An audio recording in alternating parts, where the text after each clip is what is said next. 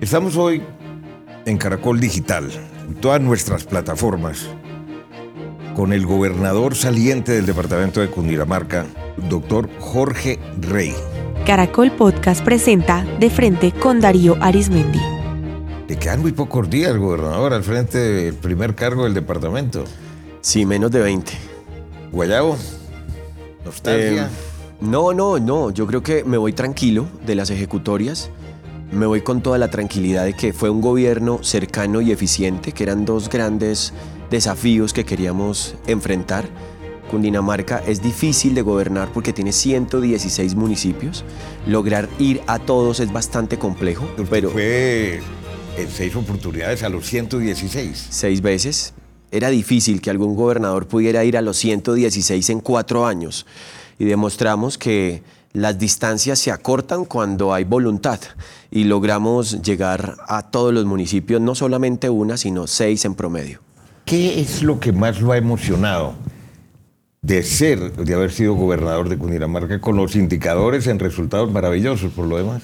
Pues yo creo que particularmente eh, llegar a un pueblo, llegar a un municipio, puede ser también un municipio de sabana, que a pesar de que tiene una cultura un poco más fría como Bogotá, que a veces la popularidad o la legitimidad de los gobiernos es más difícil de consolidar, pero independientemente de la ubicación geográfica, bien sea en Sabana o en un municipio cálido de nuestra ribera del río Magdalena o esos pueblos cafeteros de la cordillera oriental de Cundinamarca o inclusive en la altillanura, porque tenemos municipios eh, llaneros, pues encontrar esa receptividad de la gente, encontrar eh, una madre cabeza de familia agradeciéndonos un mejoramiento de vivienda, que no son grandes cosas, para uno quizás desde la estadística y la inversión, la complejidad de la inversión, pero para alguien en alguna parte del territorio tiene resuelta hoy una situación por decisión del gobierno departamental y eso sin duda es la mayor satisfacción. Gobernador Rey, usted fue alcalde de Funza,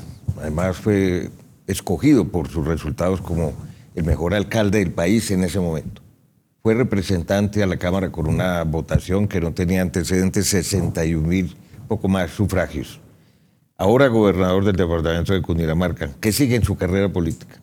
Pues bueno, vamos a dejárselo a Dios. La circunstancia, digamos que profesional en la política siempre es pretender escalar, pero pues digamos también hay unas coyunturas, hay un momento histórico eh, de la política que hay que saber interpretar las tendencias del país, unas tendencias un poco radicalizadas, las posturas entre blanco y negro que se, que se vive en el país. Y sin duda yo tengo unas posturas muy, muy de centro. Hay que mirar efectivamente ese centro, cómo va a jugar en la política del país. Pero usted viene de cambio radical. Sí, hemos venido de una tendencia política marcada por el aval del Partido Cambio Radical, pero nuestra tendencia ideológica de pensamiento y de actuar siempre ha sido con una tendencia muy, muy de centro. Quizás para algunos podrían catalogar eh, Cambio Radical como un centro derecha, pero quizás nosotros hemos pertenecido a esa vertiente más cercana a la extrema centro. Hombre, ¿usted se ha sentido rey de Cundinamarca?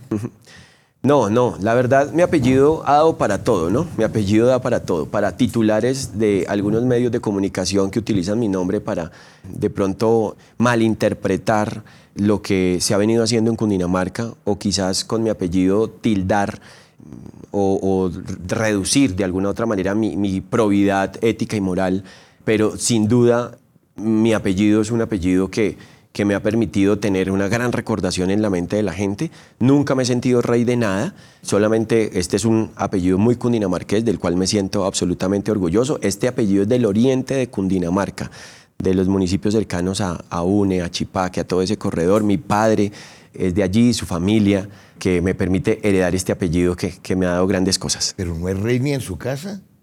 Bueno, en mi casa sí, cuando me ven. Porque poco lo ven por el ajetreo que maneja, ¿no? Claro, claro, claro. El ajetreo es bastante, bastante duro. Pues hay que recorrer municipios, hay que atender la agenda con el gobierno nacional, hay que perfilar técnicamente los proyectos, hay que organizar la casa. Son muchas cosas. La casa administrativa, el departamento, la gobernación. Lo que significa que eso consume mucho tiempo. A veces en mi casa no, no me ven, pero me entienden. Mi esposa es una mujer bastante comprensiva y mis hijos están aún muy pequeños, pero parte de lo que pretendo hacer una vez terminemos el gobierno es recuperar esos tiempos que son importantes en la formación de, estos pequeños eh, y sobre todo mi hija que tiene ocho años, con la cual siempre intento compartir muchísimo tiempo, ese tiempo que me queda y que logro robar de mi actividad administrativa, pero cuando lo hago, lo hago con toda la calidad y con toda la dedicación. Gobernador Rey, ¿por qué tan malas las relaciones con Enrique Peñalosa, el alcalde saliente de Bogotá? Pues la verdad yo aún no me lo explico. Yo siempre tuve la mejor actitud y la mejor disposición. Aquí los problemas que se analizaron, que eran problemas estructurales de fondo, no gozaron de las mejores formas. Yo creo que cuando uno ejerce autoridad, gobierno y cuando se sienta en una misma mesa institucional a compartir criterios con otra entidad territorial, pues uno no puede verse ni más grande ni más bajo tiene uno que exigir respeto. Igualdad. Igualdad de condiciones. Y yo creo que Cundinamarca ha hecho todo lo humanamente posible para crecer desde su capacidad técnica, para proponer proyectos emblemáticos de alta inversión, muy a la altura de lo que Bogotá estaría acostumbrado. Y cuando llegamos el primer mes, en enero 2016, lo primero que encontramos fue una réplica de tweet o de mensajes por medios de comunicación no directos de pretender hacer cosas en Cundinamarca que nosotros teníamos que defender, que no lo queríamos ni lo pretendíamos. Por ejemplo, un simple proyecto, un millón de viviendas entre Soacha, Chía y Mosquera. Una propuesta de Bogotá sin ni siquiera consultarla con los alcaldes de esos municipios. Un millón de viviendas más teniendo tantos problemas en los cascos urbanos hoy de esos municipios, imagínense Suacha, con más vivienda, que es lo que menos necesita hoy, al menos que aseguremos más vías, más movilidad, más, salud, más seguridad, que es dramático, y también ahí tenemos una bomba de tiempo y es toda la marginalidad en la cual se viene construyendo Suacha y que frente a una bola de nieve tan grande, que es el problema de migración interna en el país, pues se llega a la ladera y con palos y con tejas de zinc se van haciendo casas que primero revisten toda una serie de, peligros y necesidades también de atender el riesgo en esos sitios. Pero, pero usted no siente que el doctor Enrique Peñalosa, de alguna manera, no lo digo en lo personal, menosprecia o ha menospreciado al departamento de Cundinamarca cosa que ha sucedido en otros casos hacia el pasado, en el sentido de que el departamento como tal se lo traga la capital de la República porque tiene más recursos, porque tiene más habitantes, etcétera. Sí, yo creo que, no sé si llamarlo menosprecio, pero yo creo sí que, que a veces a Cundinamarca algunos dirigentes la han visto como la finca. Sí. O sea, como, como, como la finca, como, como ese territorio en donde puedo yo tomar decisiones en extensión, en donde la visitaré de vez en cuando y sin duda desde la centralidad eh, ese territorio tiene que atender siempre mi voz, mi llamado y mi instrucción. Y la verdad, hemos crecido técnicamente y Cundinamarca se merece todo el respeto y creo que durante estos cuatro años lo hicimos ver así en resultados, la estadística que nos acompaña, la inversión que nos acompañó, respaldados también por el gobierno nacional. Entonces, no sé si fue menosprecio, pero la verdad, la forma, el estilo, el lenguaje de Enrique Peñalosa no fue el mejor para generar una relación cordial que permitiera garantizar más resultados de los que obtuvimos. Bueno, a partir del primero de enero, por decirlo así, el país cuenta con nuevos mandatarios ya electos, nuevos gobernadores de departamentos, ¿cuál es, de acuerdo con su experiencia, con los resultados, e-, ese tipo de relación que sería ideal? Pues hombre, para el éxito de una gestión y para el beneficio de todos los habitantes, no solamente de las capitales. Yo he visto con beneplácito el lenguaje que ha, tenido la alcaldesa electa y también el gobernador electo. Es un lenguaje cordial, de invitación, de amabilidad, que espero no se quede única y exclusivamente en la etapa anterior a la posesión o en los primeros meses de posesión, donde todo el mundo quiere la paz del mundo, como que queremos salvar lo que no ha podido ser salvo durante los últimos años. Ojalá ese lenguaje permanezca. Yo creo que aquí el fondo, que es un área metropolitana, una región metropolitana, tener unas autoridades encargadas regionales de diferentes temas, como los servicios públicos, como parte del ordenamiento del territorio, como temas medioambientales, es necesario que se empiece a construir. El fondo nadie lo ha discutido, lo compartimos. Aquí es la forma, porque cuando usted lo invitan a ser parte de una familia, cuando lo invitan a ceder autonomía, como lo que tienen que entregar los municipios para llegar a un área metropolitana, lo mínimo que uno pide es que tenga igualdad en voz y voto en las decisiones en un esquema metropolitano. Y es cosa que este gobierno, el actual distrital, no permitía.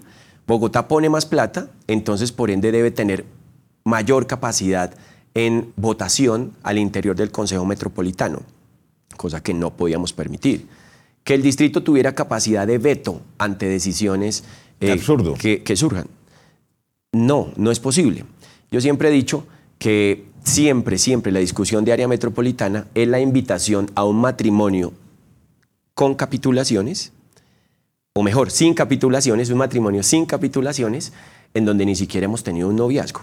Entonces generemos esas confianzas, empecemos a trabajar con lenguajes de armonía, conquistémonos y una vez conquistados, pues vamos a un matrimonio en donde entrego todo por el todo para que los habitantes tengan un beneficio directo y amplio. Y voy a tocar un tema y usted lo va a saber entender, que es el que tiene que ver con las críticas y las denuncias que se formularon en su momento cuando fue alcalde de Funza y el cambio que finalmente no resultó porque pues, no se hizo, de intentar cambiar el POT de ese municipio y convertir en urbanas una serie de predios que eran de carácter rural. ¿En qué van esas investigaciones o en qué quedaron todas las denuncias que se hicieron en ese momento eh, de lo que popularmente se llama el volteo de tierras? Pues doctor Darío, tan claro como que en mi gobierno, cuando fui alcalde durante el periodo 2008-2011, no se hizo modificación de usos del suelo en ese periodo de tiempo. Es decir, fui alcalde en un solo periodo constitucional, 2008-2011, y fui alcalde de un solo municipio que es Funza. Y durante ese cuatrenio no se hicieron modificaciones del uso del suelo. ¿Qué es el volteo de tierras? El volteo de tierras es ese acto de corrupción en donde un alcalde o concejales se ponen de acuerdo con los dueños de tierra para cambiarle su condición de suelo, su uso del suelo, su vocación, pasarla de agrícola a vivienda o a industrial y que ese mayor valor... Lo que pasó en Mosquera, más o menos. Ha, sucedido en algunos sitios, eso no hay que ocultarlo, claramente es un fenómeno que ha existido no solamente en Cundinamarca y en Bogotá, sino también en el resto del país. Entonces es un acuerdo corrupto entre el alcalde, concejales y algunos dueños de tierra. Y un gran negocio. Para que a cambio de sobornos ellos se puedan beneficiar y todos felices. En mi cuatrenio no hice cambios del uso del suelo, no cambié un metro cuadrado de tierra y más bien sí se hizo un ejercicio mediático de querer satanizar nuestro ejercicio. Y fue muy coincidente con todas las defensas que emprendí ante el gobierno de Peñalosa, diciendo no estoy de acuerdo con que urbanicen Mosquera o Achachía, no estoy de acuerdo que las cocheras del metro de Bogotá estén en Mosquera, no le prestaba ningún servicio a la comunidad de Mosquera. No era llevarle el metro a los de Mosquera porque quedaba más de 8 kilómetros del casco urbano. Dijimos que no era adecuado todo lo que tiene que ver con que la red férrea del departamento de Bogotá pudiera ser administrada por el distrito para hacer troncales Transmilenio y matar el tren. Esa fue una defensa que hicimos con la bancada del Congreso de Cundinamarca y ante cada defensa del territorio encontrábamos un golpe mediático frente al tema de ese volteo de tierras, sin hacerlo, porque yo no cambio un metro cuadrado tierra en el municipio. intereses políticos. Yo lo creo totalmente, estoy absolutamente convencido. Y a eso súmele que no hice cambio de pot, pero además lo que en verdad sí hice fue llegar y mirar que durante más de 10, 12 años se venían haciendo modificaciones del uso del suelo y los dueños de tierra se volvieron millonarios triplicaron sus, sus ganancias, sus ingresos patrimoniales y nunca le pagaron un peso de lo que le correspondía al Estado.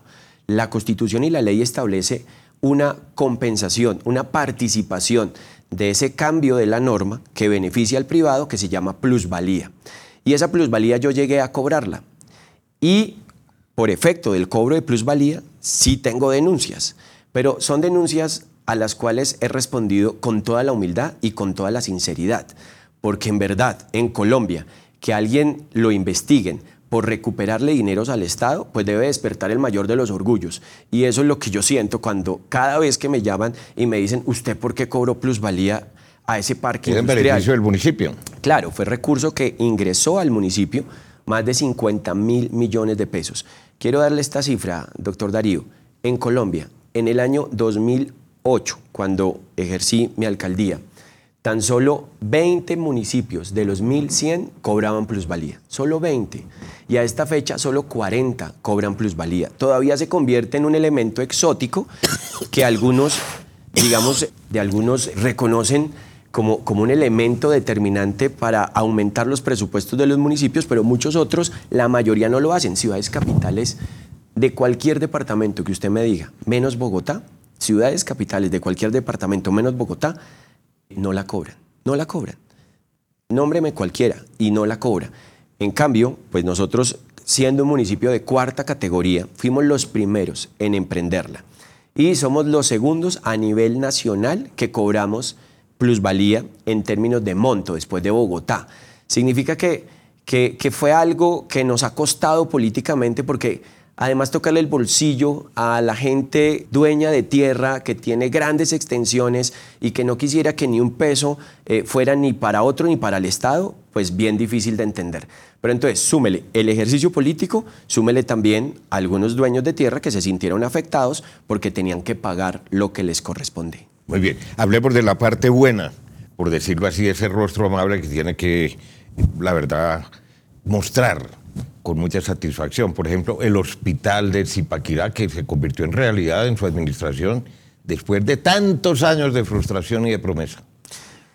Eso también nos produce mucha felicidad y mucho orgullo. Este es un proyecto que duraba 10 años, ha durado 10 años esperando madurar Llegamos al 2016 y dijimos no más tiempo, no más fases de construcción. Lo hacemos. Lo vamos a terminar. Invertimos 27 mil millones de pesos en culminar su construcción, 25 mil millones de pesos en dotarlo y 32 mil millones de pesos para que pudiera tener apalancamiento para garantizar el funcionamiento de los primeros meses. Esto significa más de 80 mil millones de pesos en inversión que garantiza hoy que el norte del departamento no solamente Zipaquirá. No Zipaquirá, sino cinco provincias, 50 municipios tengan mediana y alta complejidad. Doctor Darío, los amigos de Jacopí, que no sé si usted reconozca, es una zona de Río Negro que tuvo gran afectación en las épocas de violencia, que están a más de 150 kilómetros de eh, Bogotá. Antes tenían que ir para ser operados, intervenidos quirúrgicamente a la Samaritana, si estaban eh, muy de buenas, eh, sino a Suacha y sino a Girardot. Los jacopicenses tenían que ir 250 kilómetros a Girardot para que se les practicara sus intervenciones. Ahora, con Zipaquirá estamos acercando al norte la mediana y alta complejidad que antes no existía. Noticias muy, muy bonitas en, medida que, en la medida que permite aumentar nuestra, nuestras camas de cuidados intensivos, tanto para adultos como para neonatales, 40 nuevas, 144 camas nuevas de hospitalización, el primer referente oncológico de Cundinamarca. Nosotros no teníamos un centro de referencia que estudiara, analizara, extendiera consulta externa, interviniera quirúrgicamente desde la oncología a nuestros habitantes y hoy con el Instituto Nacional de Cancerología, quien traslada parte de sus funciones a este hospital, estamos garantizando esta atención en el norte del departamento. Bueno, deja usted caminando el llamado Regitrans, que es un tren regional. No se puede decir propiamente que sea un tren de cercanías, que va a conectar a Facatativá con Bogotá en una primera fase. Y también deja contratada, contratado todo el estudio para la posibilidad de que también haya ese tren metropolitano de Bogotá a Zipaquirá. sin embargo, leía recientemente que hay algunos analistas que tienen dudas sobre los cierres financieros de ese proyecto y al mismo tiempo que no entró como en articulación con Transmilenio ni con el futuro metro de la capital. Que la gente no, no, va a haber un sistema integrado como el que existe en París, por ejemplo, o en Moscú, o en Madrid, o en las grandes capitales. ¿Qué respondería usted? Bueno, varias cosas. Primero, Regiotram de Occidente va a ser el primer tren ligero que va a rodar por la geografía colombiana. El sistema férreo hace más de 30, 40 años desapareció como transporte público de pasajeros y hace 100 años Colombia era potencia en materia férrea, por encima de países como México, muy a la par de países de Europa como Francia o Inglaterra, que tenían ya 50 años atrás tradición ferroviaria. Y esa potencia se fue reduciendo, reduciendo, reduciendo hasta lo que tenemos hoy. Hoy tan solo unos 1.200 kilómetros de red férrea operan y en materia de transporte eh, de pasajeros sin ser público, que es lo que pasa con Turistren, que lleva pasajeros de gran estación a eh, universidades del norte del departamento, en Chía, Cajicá, pues recorre esos 40 kilómetros, no más, no existen referentes.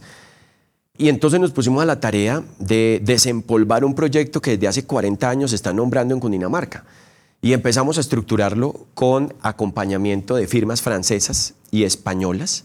Los franceses que construyeron el tranvía de Montpellier y de Dijon, franceses que operan el sistema de trenes de París y con ferrocarriles de Cataluña, que son los que operan todo el sistema de trenes de Barcelona, empezamos a hacer un trabajo con consultoría e interventoría que nos permitiera eh, garantizar la ejecución.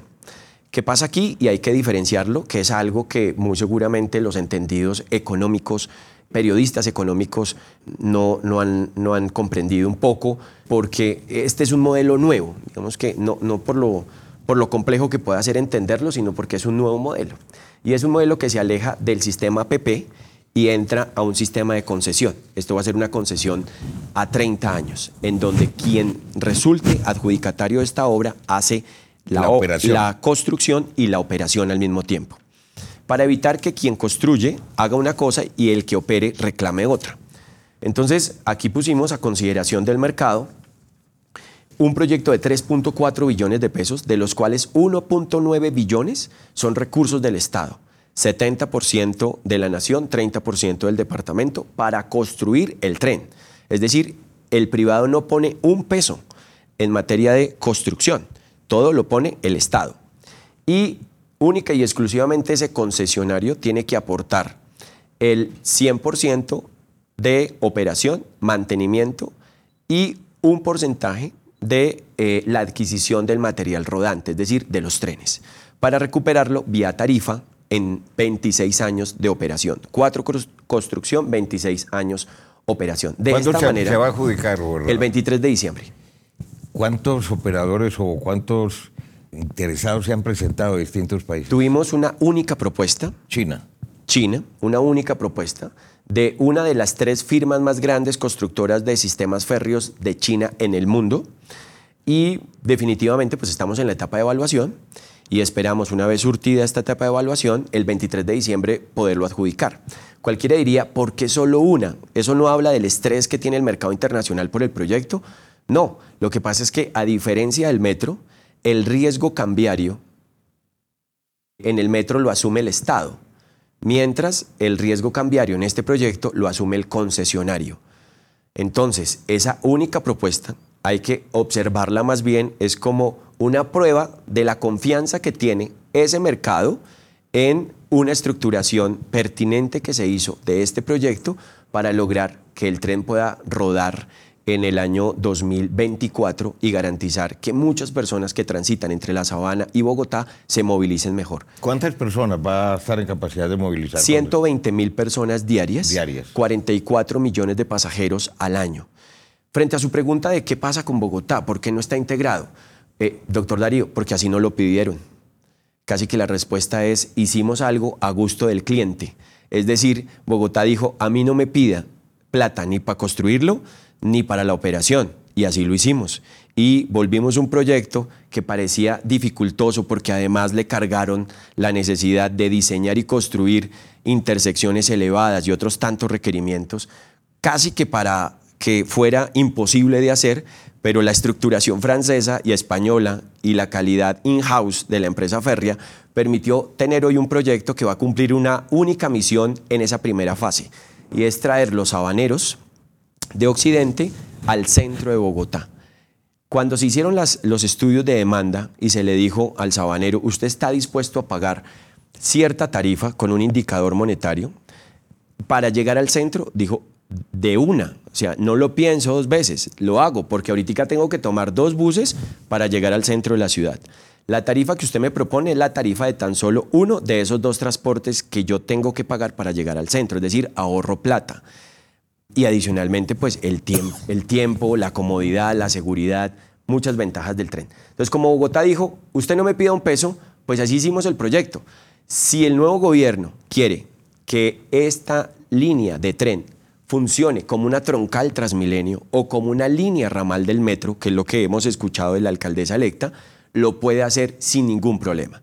Basta tan solo con que el bogotano pueda tomar su tren y acceder a metro y a Transmilenio con, una, con un subsidio de transbordo. Son dineros que tendrá que girar el distrito a su fondo de compensación, integrar al tren al sistema integrado de transporte y no más. El cundinamarqués no necesita subsidio porque va a pagar menos tarifa de la que está pagando hoy. Y el bogotano, que yo sí creo que este es un tren que le va a servir mucho a los bogotanos, pues que no haya vanidad ni capricho por parte de la administración distrital y que de una vez apliquen este sistema como parte del sistema integrado de transporte. ¿Qué ha hecho por Soacha? Sobre todo en materia de, de transporte. ¿Qué deja montado? Soacha. Suacha necesita mejorar sus sistemas de transporte, moverse más rápido, sin tantos trancones. Y logramos adjudicar. El pasado eh, viernes adjudicamos la fase 2 y la fase 3 de Transmilenio a Suacha. Es un proyecto de un billón de pesos. Es el proyecto, por su complejidad técnica y por su inversión, más grande que cualquier departamento en este cuatrenio haya adjudicado, licitado en dos lotes, uno que es la construcción de la troncal principal, 5 kilómetros, con un patio eh, portal, el más grande del sistema, y un lote 2, que es el patio portal, la principal es la troncal de Transmilenio y el patio portal independiente, dos firmas supremamente reconocidas, y también estamos adelantando gestión predial. ¿Qué va a permitir esto? Pasar de 100 mil personas que hoy están como en una caja de sardinas, en hacinamiento completo, en cuatro estaciones, que fueron diseñadas para 40 mil personas y hoy atienden 100 mil, a pasar cómodamente a ser atendidas en cinco estaciones más que van a llegar casi hasta la jurisdicción de Cibate. ¿Y qué lo deja frustrado? Muy seguramente el esquema de, de integración regional con Bogotá. Creo que deberíamos haber constituido una autoridad regional metropolitana bajo el concepto, bajo el determinante que se hubiera logrado al final, pero hubiéramos tenido que enfrentar esa lucha. Pero nuevamente lo repito, no fue fácil, no fue fácil poder lograr esos acuerdos. Eso es una gran frustración. Otra frustración quizás es em, el corredor oriental. Estamos llegando con soluciones de transporte y de movilidad al norte. Estamos ampliando la autopista norte desde la Caro hasta la 245 con la Agencia Nacional de Infraestructura, con el Ministerio. Ese fue un contrato eh, de concesión que se firmó en diciembre del 2016 y ahí va la obra. Y ahora pues vendrá la fase 2, que es la ampliación del autonorte en el casco urbano de Bogotá, que no podemos trasladar el trancón a la 245 para que se vuelva a cortar. Otro de los eh, proyectos que Bogotá quedó comprometido desde el 2016 a establecer cuáles iban a ser sus especificaciones y estamos llegando a este momento y aún no lo hemos logrado. Y estamos esperando ir a socialización, porque allí es necesario eh, financiar ese proyecto con un incremento del peaje sobre el corredor norte, en donde lo que nosotros dijimos es, vamos y socializamos, y si la gente está de acuerdo, lo hacemos. Pero pues no podemos de tabla rasa incrementarle su tarifa. Entonces, en, en el norte se están ampliando las vías, Estamos haciendo una variante de Chía, que es la troncal de los Andes, 140 mil millones, va en un 35% de ejecución, va a permitir que el transporte de carga llegue directo al Autosur, al lado del hipódromo de los Andes, y que no coja la avenida Pradilla de Chía, que era, es una odisea pasar por allí. Hacia el sur, Transmilenio fase 2 y fase 3, Al, al occidente vamos a tener sistema férreo, Regiotram, pero en el oriente nos queda una gran deuda y es mirar cómo mejoramos ese ingreso a la calera, cómo mejoramos el ingreso al Valle de Sopó. Nunca pudimos eh, lograr acuerdos, allí no por voluntad, sino quizás por dos razones. Una es encontrar junto con el gobierno un esquema de APP o de concesión que permitiera hacer financiable ese proyecto, bien sea por la 170, bien sea por la 85, la 87 o definitivamente por la 100, por la altura del codito en la 153. Y lo otro es el componente ambiental. Estamos hablando de los cerros orientales, estamos hablando allí de unas restricciones importantes que impone la Corporación Autónoma Regional y también pues, la autoridad distrital. Eso también es otro de los proyectos que desafortunadamente no pudieron tener eco en estos cuatro años. ¿Qué le pide a su sucesor?